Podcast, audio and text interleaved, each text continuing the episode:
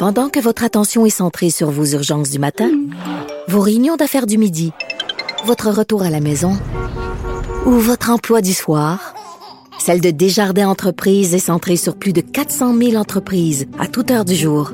Grâce à notre connaissance des secteurs d'activité et à notre accompagnement spécialisé, nous aidons les entrepreneurs à relever chaque défi pour qu'ils puissent rester centrés sur ce qui compte, le développement de leur entreprise. Ici Ricardo. Et Émilie, marchand d'IGA. On a envie de vous inspirer à bien manger. À moins de 5 la portion. Suffit de repérer les produits valeurs sûres et de les cuisiner avec une de nos recettes. Les valeurs sûres, c'est bien pensé, hein? Bien sûr! Détails sur IGA.net. Mario Dumont et Vincent Dessureau. Un duo aussi populaire que Batman et Robin. Cube Radio. Tel qu'on vous l'avait annoncé pour parler des 20 ans du, euh, des attentats du 11 septembre 2001. euh, le 20e premier ministre du Canada, il était en fonction comme premier ministre à ce moment-là, Monsieur Jean Chrétien. Bonjour, Monsieur Chrétien, merci d'être là. Ah, ça me fait plaisir. Je, je- D'abord, avant de poser des questions, je veux juste vous entendre sur les premiers moments, comment on vous l'a annoncé, le souvenir que vous avez de ce de ce moment où on est passé de ce qui pouvait être un petit accident, là, euh, puis on, on s'est rendu compte qu'on était devant une attaque terroriste. Là.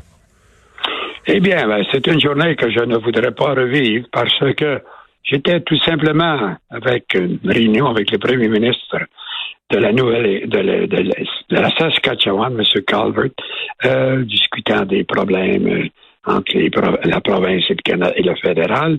Soudainement, mon adjoint me descend et il nous dit que il est arrivé quelque chose de, très grave et que regarder la télévision. Je ne savais pas. Aussitôt, j'ai vu, en arrivant, qu'il a fumé et que déjà le premier avion était entré dans la tour. Et que quelques minutes après, j'ai vu arriver le deuxième avion. J'ai dit, oh là là, là, on a des gros, gros, gros problèmes. Et ce fut le cas. Ouais. Euh, dans euh, les toute la séquence des événements, une des premières décisions du gouvernement américain, été de fermer leur espace aérien. Et les avions, entre autres ceux venant d'Europe, ont été détournés vers Gander. Comment ça s'est passé? Parce que je suppose que vous, comme premier ministre du Canada, vous avez été en, tout de suite en cellule de crise, à participer, donner une approbation à une Ah décision oui. comme... Il n'y a pas eu de cellule de crise. Euh, C'est des décisions qu'il faut prendre euh, sur le coup. Alors, euh, aussitôt qu'on était informé de ça, c'est le ministre de- des Transports qui était David Colonnette, euh, avec ses officiers et les gens du conseil privé, en tout cas ceux qui euh, étaient là, ils ont, ils ont décidé, et j'ai approuvé la, décision de laisser atterrir tous les avions au Canada parce que ils ne pouvaient pas, suivant ce qu'on m'avait dit, retourner. Ils étaient rendus trop loin.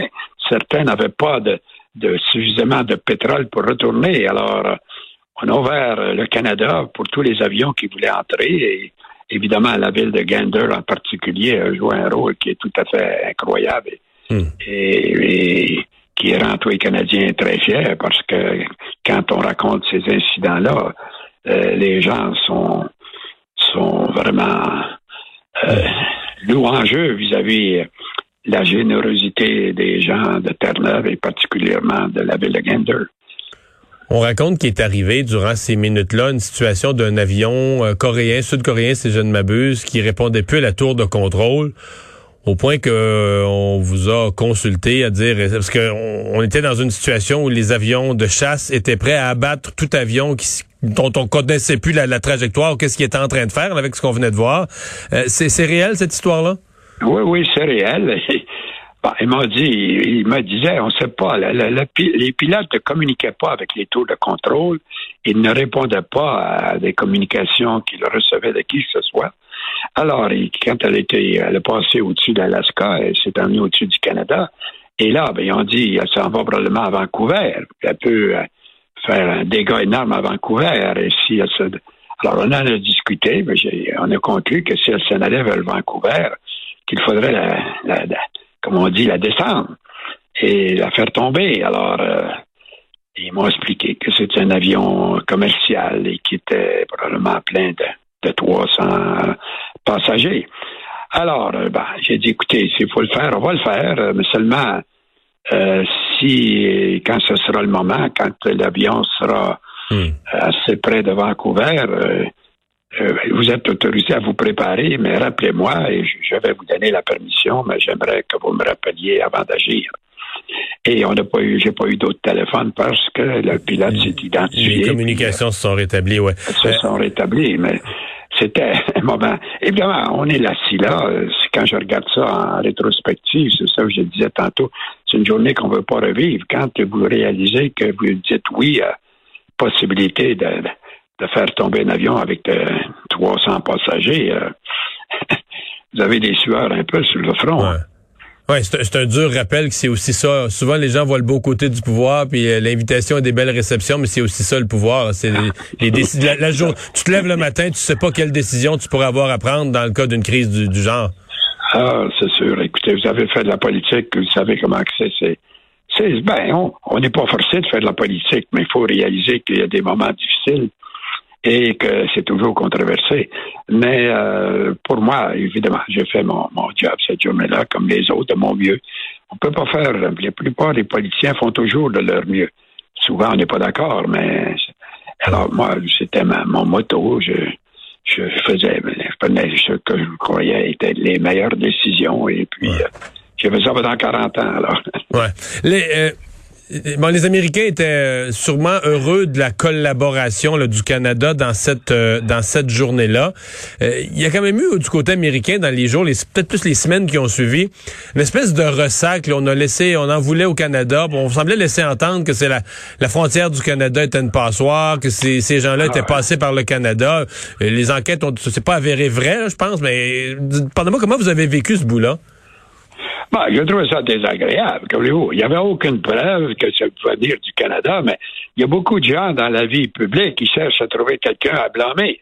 Ouais, Et là, un on était là, on trouvait, cherchait un coupable. Il ne voulait pas admettre qu'il pouvait être, euh, qu'il avait- que ça, ça aurait servi leur but politique de, de, si on avait été coupable de quelque chose. Mais au contraire, on était euh, de, vraiment de très bons amis et euh, suis pas sûr que tous les pays auraient fait la même chose qu'on a fait de recevoir tous les avions qu'eux-mêmes ne voulaient pas recevoir quand ils ont décidé de, de barrer tous les aéroports de tous les, de tous les États-Unis, entre nous, c'était peut-être un peu exagéré, mais les gens étaient dans les airs, il fallait que quelqu'un les reçoive. Ouais.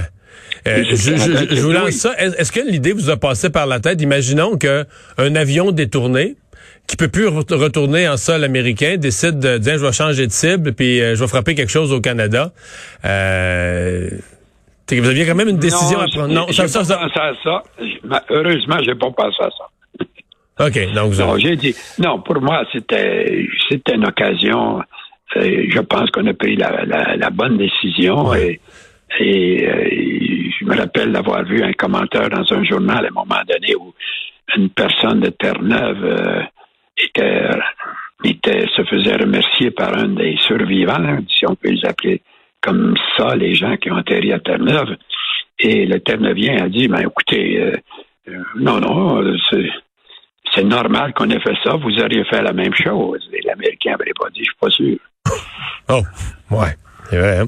Ben, Euh, c'est pendant- c'est l'opinion d'un individu. Je comprends. Ben, pe- pendant combien de jours euh, ou de semaines, votre impression, vous avez eu le sentiment, vous comme premier ministre, d'être en situation d'urgence? Parce que, bon, le lendemain, les jours d'après, ça n'arrêtait pas. Là, les, Ben, les questionnements sur les aéroports. euh, J'ai pas parlé au président la même journée parce que je fais, je pensais qu'il y avait d'autres choses à faire que de prendre des téléphones de, de support et j'avais déjà posé des gestes. Et quand il est venu au téléphone, je pense très tôt le lendemain matin, euh, il me remerciait pour ce qu'on nous avait fait et tout ça, puis il montrait son appréciation. Et évidemment, ça a changé bien des choses dans la vie de tout le monde. hein. Les aéroports ne sont plus les mêmes. C'est des milliards de dollars que tous les gouvernements doivent dépenser pour la sécurité dans, euh, qui n'existait pas autrefois. Alors, ça a eu un effet considérable. Et euh, alors, il a fallu s'ajuster. Ensuite, il a fallu prendre. Il y a eu les. Qu'est-ce qu'on va faire? Et en vertu de l'article 5 de la- euh, du traité de l'OTAN, euh, euh, ce qui a été invoqué, et on est allé. euh, parce que les Américains avaient été attaqués, ils ont décidé d'attaquer euh, le- la, la, la Kazakhstan, la- L'Afghanistan, ouais. qui était qui était le- l'endroit où Ben Laden avait établi ses c'est euh, bases. Mais, c'était une de mes questions parce qu'il y a comme deux guerres là, qui ont suivi de, de différentes façons, puis avec un, un écart dans le temps. Il y a deux guerres qui ont suivi le 11 septembre, l'Afghanistan et l'Irak. Et dans un cas, vous avez euh, suivi euh, Monsieur Bush ou le- l'OTAN, et dans l'autre cas, euh, vous avez dit non. Pour l'Irak, vous avez dit le Canada participe pas à ça. Euh, Placez-nous dans, dans l'esprit de l'époque, de votre raisonnement là, pour l'un et pour l'autre. Ben, dans le premier cas, immédiatement, quand ils ont décidé d'attaquer Ben Laden et tout ça en Afghanistan, ils ont invoqué, et il y a eu une résolution de l'OTAN. Et en vertu de l'article 5 du traité de l'OTAN, lorsqu'un des, des membres de l'OTAN est atta- attaqué, les autres membres doivent les suivre et les aider euh, pour se défendre. Alors, on avait une obligation euh, euh, institutionnelle, si je peux employer le mot, d'être présent là. Et tandis que dans l'autre, un choix libre. Euh, Bush disait pour la guerre en Irak, euh, euh, je veux savoir qui sont. on va faire une alliance de nos amis, comprenez-vous, qui nous appuie et qui nous appuie pas? Mais on n'avait pas d'obligation d'y aller. Et on n'avait pas de traité qui nous obligeait de l'aller. C'était pas un- euh, c'était une guerre décidée, c'était pas les Américains qui, qui Et vous, et vous, vous avez pas cru aux motifs? Parce qu'aujourd'hui, on en sait plus sur le fait que les motifs étaient pas très bien fondés, là, pour rester poli, mais vous, vous aviez pas cru aux motifs. Ben écoutez, on en reçoit les, les, les mêmes informations. Il y a un, regroupement d'informations de, euh, du groupe des cinq qui s'appelle euh, pour la, la Grande-Bretagne, le Canada, euh, les États-Unis, la- la- L'Australie, ouais. la Nouvelle-Zélande. Alors, on est censé avoir à peu près les mêmes informations Et moi, ben, j'étais au courant des informations. Et je me rappelle un soir, je lisais ces documents-là à la maison, et je vois qu'on avait, on disait dans le document euh, qu'ils avaient surpris un camion qui allait avec des armements de destruction massive du point A au point B en Irak. Et, euh, et ça me fait, j'ai dit, oui, oui, tu sais, c'était vrai, il n'y appellerait pas ça des armements de destruction massive. Il dirait, les, les, les meubles de ma belle-mère, là, ça- sont transportés, oui, oui. Il ne sera pas aussi ouvert, mais en tout cas, j'ai eu des doutes. Et puis, euh, plus j'étudiais ça, plus j'avais des doutes. Et je trouvais qu'il n'y avait pas de preuves et, euh, il s'est basé là-dessus. J'ai dit, quand Bush m'a demandé, dans une discussion qu'on avait eue en septembre euh, à Détroit, il m'a demandé d'y aller, mais j'ai dit, j'ai des doutes sur euh, les armements de destruction massive et de toute façon, euh, il vous faut avoir l'accord des Nations Unies, si vous voulez que je vous appuie. Et je ne pense pas que vous aurez l'accord l'accord des Nations Unies si vous n'avez pas de meilleure preuve d'armement de destruction massive. Et j'avais un autre doute aussi dans les conversations que j'avais vues avec euh, Tony Blair. Lui, il évoque pas, les, armements de destruction massive. Il disait il faut qu'on se débarrasse d'un dictateur euh, incroyable qui est Saddam Hussein. Alors moi, je lui ai dit, écoute, si on est, dans la business de mettre des leaders à travers le monde qu'on n'aime pas, euh, peut-être qu'on devrait commencer ici au Zimbabwe avec Mugabe, qui n'était pas meilleur.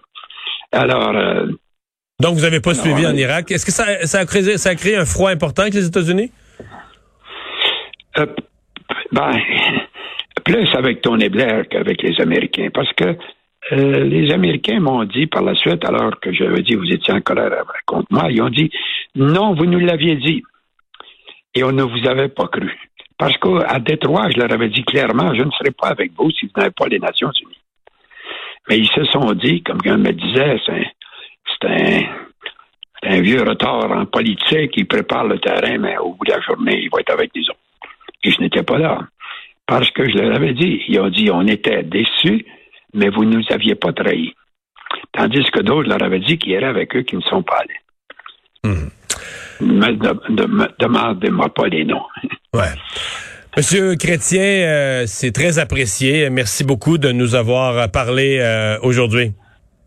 Ah ben merci beaucoup. C'est de mauvais des souvenirs, euh, mais je trouve que si jamais vous allez à New York, allez voir la, la pièce de théâtre de- à Broadway sur ça, que c'est vraiment fantastique.